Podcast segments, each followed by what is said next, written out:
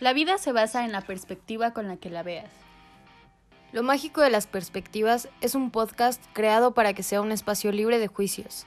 Donde todos podamos alzar la voz y expresemos nuestra opinión. Yo soy Sadie Mouret. Y yo soy Mouret. Esperemos que lo disfrutes. Porque nunca fue más fácil ser escuchado. Hola amigos, hola a todos. Hola. Bueno, en el capítulo de hoy hablaremos sobre varios temas que abarca una mujer que tenemos de invitada que se llama Carla Chávez, tiene 20 años. Y bueno, Carla entró al mundo del modelaje a los 18 años, que es principalmente en el tema que nos vamos a centrar hoy. Y bueno, ella entró en la, con la industria este, con una agencia llamada New Icon y bueno, ella nos va a contar un poquito de sobre todo este tema del modelaje y qué, qué es lo que conlleva este dedicarse a esto, cuáles han sido pues digamos las peores experiencias y realmente todo lo bueno y malo que conlleva ser modelo. Como también nos va a contar un poco de su experiencia en Italia. Sí. Y hola Carla. Hola. ¿Cómo estás? Eh, gracias por invitarme. Gracias, gracias a ti. Bueno, empezamos. Ah, este, empezamos. ¿Nos podrías contar un poquito acerca de ti? Sí, claro. Bueno, como dijiste, llevo dos años en la industria del modelaje. Tengo experiencia en pasarela, en foto editorial y foto de moda. Mm, he estado, he también, gracias a mi agencia, he estado en cosas de actuación y comerciales también. Y bueno, como mencionaste, eh, también viví un rato en Italia, ahorita hablamos de eso. Eh, ¿por qué te decidiste dedicar a, bueno, al modelaje? ¿Cómo decidiste empezar a esto? Bueno, todo empezó porque, bueno, esa decisión fue muy influenciada por los demás, porque todo el tiempo, porque todo el tiempo en México me han mencionado que soy muy alta, para ser mexicana sí estoy alta, y se me decía que debería ser modelo, que debería dedicarme a eso, y pues terminando la prepa no sabía muy bien qué hacer con mi vida y decidí intentarlo. También eh, me pareció que era una idea divertida, así como la onda de la moda y el estilo y así. Y yo tenía muchas ideas que ahora que ya trabajo en esto, pues me doy cuenta que son erróneas y igual este podcast puede funcionar para que las personas se den cuenta de muchas cosas. Eh, bueno, primero nos puedes contar cómo, cómo es que te decidiste ir a Italia para esto del modelaje o cómo llegaste allá.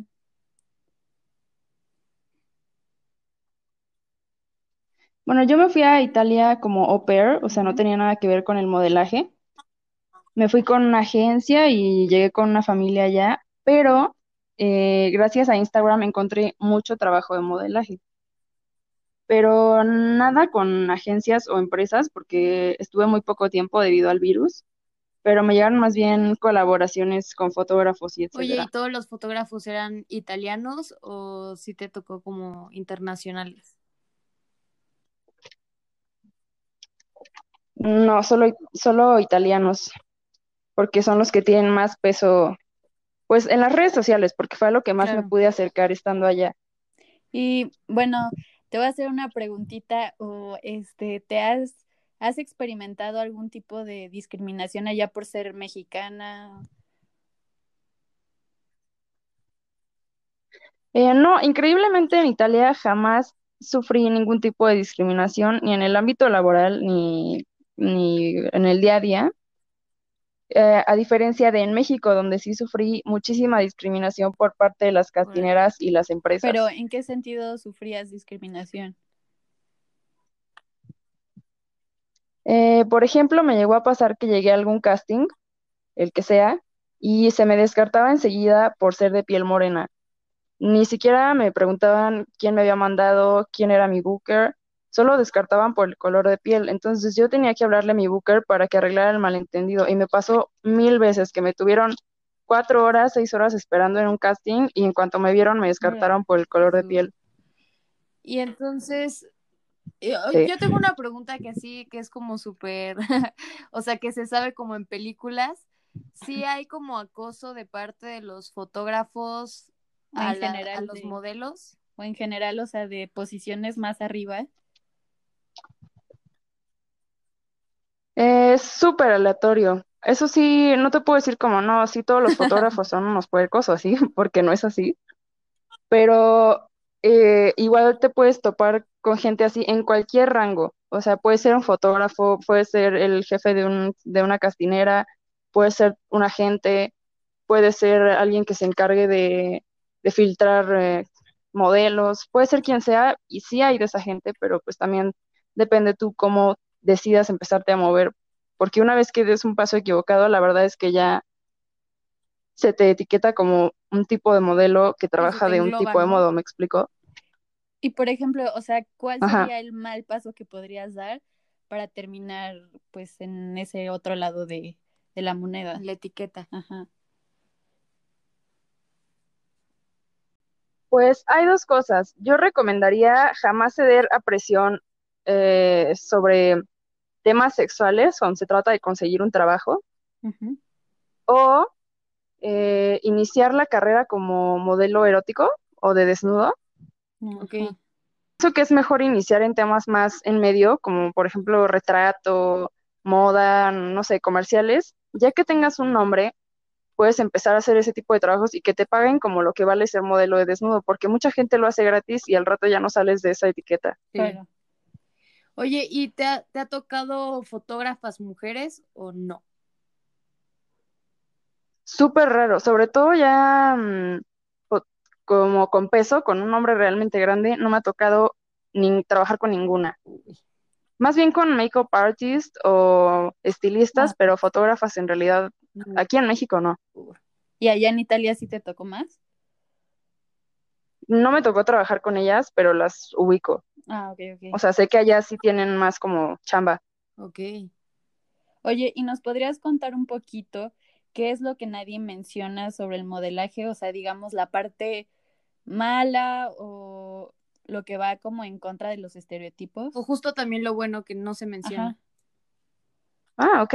Mm, bueno, de lo malo, yo creo que lo más malo del modelaje, lo que más me ha decepcionado un poco, ha sido la mala paga o si pagan bien, se retrasa muchísimo si lo haces a través de agencia. Porque, pues yo hice un trabajo, por ejemplo, en agosto y me pagaron hasta febrero, Dios. ¿sí? se tarda muchísimo. Y pues hay muchas modelos que viven el día a día porque son extranjeras y o a ti te mandan otro, al otro lado del mundo a trabajar, entonces tienes que trabajar todos los días para que en seis meses, cuatro meses, dos meses te llegue el dinero de lo que trabajaste No. y no te quedes sin comer un día. Eso a mí se me ha hecho lo más impresionante. Yo no pensé que fuera así porque las vidas de las modelos cuando no conoces se ven muy glamurosas y así, Sí, claro. pero no, se tardan mucho en pagar. Y Digo, es muy padre mientras trabajas y así, pero pues se ocupa dinero. Sí, claro. Y por ejemplo, los trabajos son así de que tienes que estar muchas horas ahí en, no sé, en la En el set. en el set. Mm, Sí, la verdad sí. Para empezar, antes del trabajo, los castings duran cinco horas, ocho horas, tienes que estar ahí sentado esperando a que puedas pasar y hay veces que ni siquiera te quedas. Dios, no. Luego, si sí te quedas, ah, me, cuando me tocó trabajar para Netflix, Wow. me tuvieron ahí 24 horas, fácil.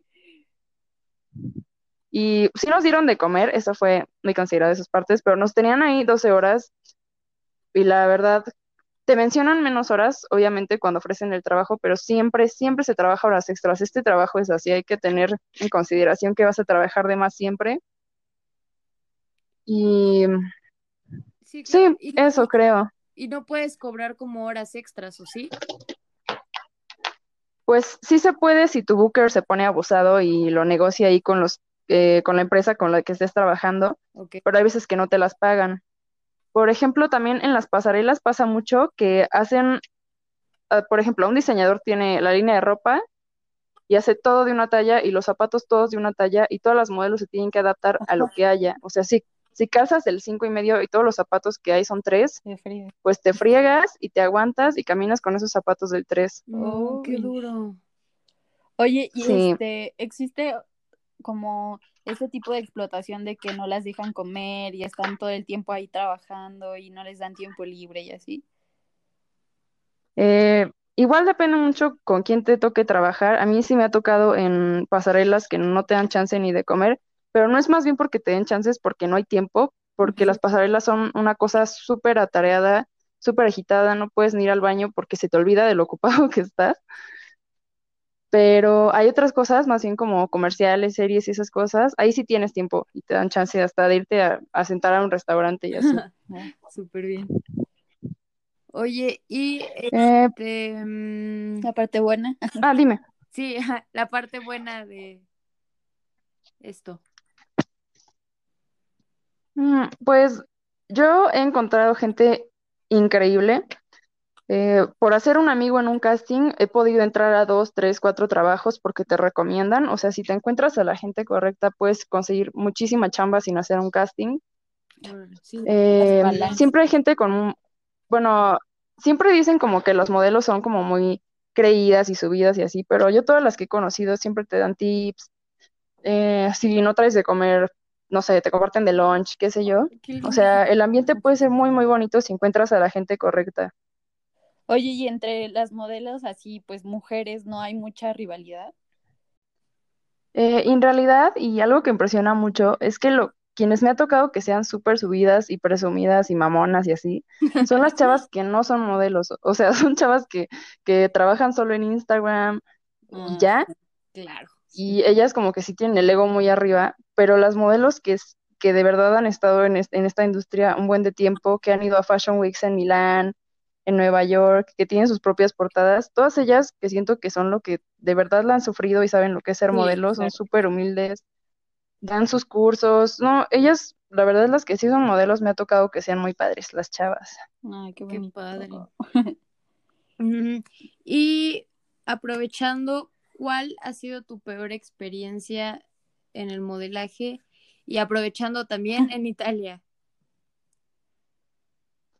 Hmm, Bueno, en el modelaje que tuve es que me tocó ir a una expo dos días y no se me mencionó todo el tiempo que iba a ser. Yo pensé que iba a ser una- iban a ser unas tres horas y me tuvieron trabajando 12. Uy, Me pagaron súper poquito y ahí sí no me dejaron comer, no me dejaron quitarme el vestido que tenía unas varillas ahí horribles y no podía respirar. Ay, ay, qué no. horror. Creo que esa fue la peor experiencia de todas. Sí, no me trataron bien. Sí. El karma los esté atacando bien, bien fuerte. Esperemos. Y en Italia,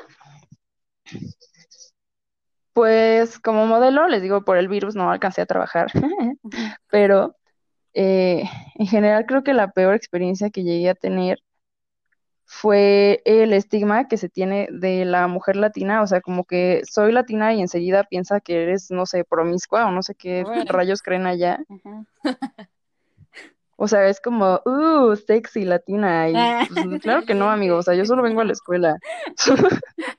Sí, o sea, es una cosa súper, no sé. O sea, al principio te da risa y dices como, sí, latino, pero después Sí, de tres, cuatro meses que te lo estén diciendo todo el tiempo, sí es como de, ya, ¿no? O sea, Sí, no, o sea, la primera vez te, te sorprende porque es algo nuevo, pero ya es como, oh, basta. sí, no, todos los hombres que llegué a conocer en Italia, italianos o no italianos, cuando sabían que era de México, era como, mmm, nena, y yo no, por favor. Ay, Qué horror, qué horror. Oye, y este, Sí, la neta, sí. las chavas ahí no te tocó ver muchas con situación de problemas alimenticios y, o sea, no sé, que se desmayaran y así. En el modelaje, Ajá. sí, sí me ha tocado. Por ejemplo, tuve un curso eh, sobre la relación con los makeup artists, porque, y muchos se quejan de que la modelo eh, se está muriendo de hambre, entonces trae una anemia súper Sí. notable y quieren que con unos, los parches estos que te ponen en las ojeras, Ah, Ajá. o sea, muchas modelos como que creen que el makeup artist puede hacer magia y puede hacer que no se note que estás desnutrida. Pues tampoco. Y se quejaban mucho de eso también los estilistas y los fotógrafos y decían como neta, cómanse una barrita o cómanse unas almendras y están muy locas por su peso, pero no nos hagan perder tiempo desmayándose o haciendo que quieran que les quitemos sus ojeras, porque pues no, o sea, no, no hagan tonterías solo por querer ser flacas. Sí, no, y supongo que les descontarían dinero si... Si te desmayas. Sí, ¿no? Eh, no, no te lo descuentan, pero sí es como de, Pero ay, no otra tonta que se desmaya. ok. Qué duro, qué denso. Pero mm, justo Pero es más común de lo que uno pensaría. Sí, claro. no, pues sí. Oye, pero ¿crees que tenga que ver mucho el ambiente con que ellas mismas quieran seguir matándose de hambre o crees qué crees que es lo que influye más? Eh, son los, los clientes, o sea, los que contratan a las modelos y las agencias, la verdad, lo hacen muy difícil, sobre todo con las medidas. Por ejemplo, yo que estoy en moda, o sea, tengo las medidas así apenititas. Si, si subo un centímetro de medidas, me sacan. Uy, No. Sí, o sea, tienes que ser máximo, no sé, 90 en las caderas, Ajá. y eso es porque ya estás gorda, o sea, Órale. no te pases. No te pases. La primera vez que fui a una agencia, me midieron y era 95 No, y me dijeron como, no, pues debería ser modelo plus size si no quieres bajar de peso. Y yo así de, ¿qué? No. O sea, según yo estaba súper flaca y me dijeron, no, amiga, vas a ser plus size. Y digo, no hay nada de malo con ser plus size, pero me traumé por vida Sí, claro. y, y bajé todo lo que tuve que bajar de peso y ya fui 89 de cadera. Y ya me dijeron como, ah, bueno, entonces ya tenemos Ahora trabajo sí. para ti. Oye, y si tratas de empezar como modelo independiente justo por esto de las medidas, ¿crees que sí está muy, muy, muy difícil como empezar? Pues puedes encontrar trabajos para comerciales, o sea, más bien en modelo comercial, Ajá. Porque igual ahí no piden ni la altura ni el peso. Ahí como independiente puedes empezar a moverte, Ok. pero para entrar a moda yo siento que sí es súper importante que al menos que empieces con una agencia, porque ellos son los que ya luego, luego los contactan los clientes, o sea, van a la página de las agencias y checan quiénes son sus modelos de moda, cuánto miden, cuánto pesan, cuánto bla, bla, bla. Ya. Este, O sea, independientemente está algo difícil entrar al- a la moda. Sí, me y imagino. ahora como independiente, supongo que es prácticamente imposible, ¿no? Sí, yo lo que llegué a conseguir independiente era, como había mencionado, por tener amigos. O sea, que un fotógrafo trabajó muy a gusto contigo y dijo, oye, ¿sabes qué? Necesito una modelo para este catálogo y bueno, vas. Pero si no le caes bien a uno, la verdad es que ya no la hiciste prácticamente. Oh, qué grueso. Oye, ¿y crees que las modelos podrían hacer algo como para cambiar este tipo de estereotipos o todo lo que vemos en la tele que realmente son súper, súper, súper flaquitas y crees que ese es como el ideal de la belleza? Pues creo que la industria ya está cambiando poco a poco. Digo, no es lo más inclusivo, pero va mejorando. Por ejemplo, ya las modelos plus size. Ajá. Digo que en algunos se pasan, ¿no? Como en Sí. Victoria's Secret, que plus size es Bárbara Padvin y pues, o Sí, sea, no. ayúdenos. Pero eh, he visto que ya, por ejemplo, las todas, casi todas las tiendas departamentales tienen eh, una sección para gente plus size y las modelos sí son plus size. Ujú. Eh, ya se incluye muchísimo a la gente con características especiales en su piel, Sí. em, de, de como de minorías, etcétera. Siento que poquito a poquito puede ir cambiando la industria, pero sí va a tomar muchísimo tiempo. Sí, claro. Sí, es que es algo súper, súper cerrado, ¿no? Sí, la verdad sí. Pues hasta los noventas, si no eras fin fatal y no medías arriba de un 85 y eras súper flaca, no entrabas. Sí, es cierto. Oye, y este, bueno, tengo entendido que antes estabas en el ballet, ¿no? Eh, ¿quién, ¿encontraste algún tipo de similitudes entre el ballet y el modelaje? Sí, claro. Mm, bueno, yo estuve en la carrera de danza clásica hasta quinto año y creo que eh, estudiarla profesionalmente sí me ayudó en varios aspectos del modelaje. Por ejemplo, eh, sí, sí hay una presión en los dos ambientes sobre la delgadez y la complexión. También que tienes que trabajar sin expresar si te está pesando o si estás angustiado o si estás cansado. Sí. Y que tienes que ser como súper camaleónico, tienes que convertirte en lo que se necesita de ti en ese momento.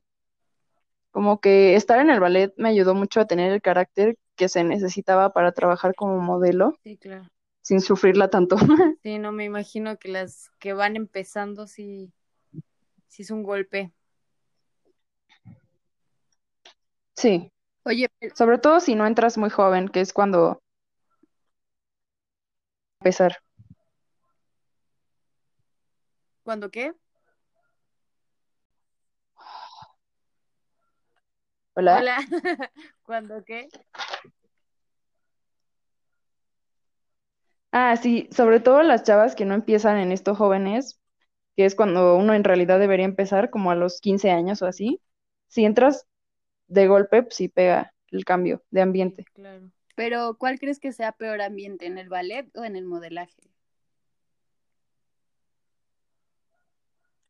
Creo que es en el ballet porque se necesita muchísima. Bueno, es que las dos necesitan perfección, pero el ballet tiene una onda de cómo hacer las cosas y técnica, etcétera, mucho más difícil. Aunque el modelo también, ser modelo también tiene sus dificultades. Para mí fue mucho más sufrimiento el ballet. Sí, sí parece ser complicado. Oye, y este, Así es. por ejemplo, en el ballet se encuentra más como este tipo de, de chavas que tengan como ansiedad, depresión o algo así. Pues ansiedad, sí. Eh, depresión, mm, la verdad no, no he conocido, solo pues las que no les ha ido bien. Obviamente es muy difícil, sobre todo porque el ballet siempre se convierte en un sueño, entonces las que no, no pega, sí, a todas las que conozco que no ha pegado, están súper afectadas, o sea, el resto de sus vidas se vio afectado por eso. Qué feo. Sí, aparte desde chiquita es como, Sí, niñas Sí. hagan ballet. el sueño de ser bailarina. Sí, sobre todo entrando a la profesional, hay muchos filtros ah, para graduarte, muchos, y cada cierto tiempo se tiene que filtrar, o sea, tienen que sacar 10 niñas o así de la carrera. Entonces, sí, las afecta para siempre, sinceramente. Pues sí. Y por último, nos gustaría preguntarte qué le dirías a las personas que quieren ser modelo y también sobre tu experiencia como a viajar a otros países como pues en busca de, no sé, de cosas nuevas, de, Otro tipo de oportunidades. ajá, Mm, Pues para ser modelo, sinceramente, creo que te tienes que meter si, uno, si tienes una red de apoyo en tu casa, porque entrar sola sí te hace una presa fácil de cualquier onda mala que pueda haber. Y también tienes que tener un carácter bien fuerte porque ahí la neta nada es personal. O sea, si te ven y te dicen estás gorda, es porque esa persona lo cree y no te lo tienes que creer tú.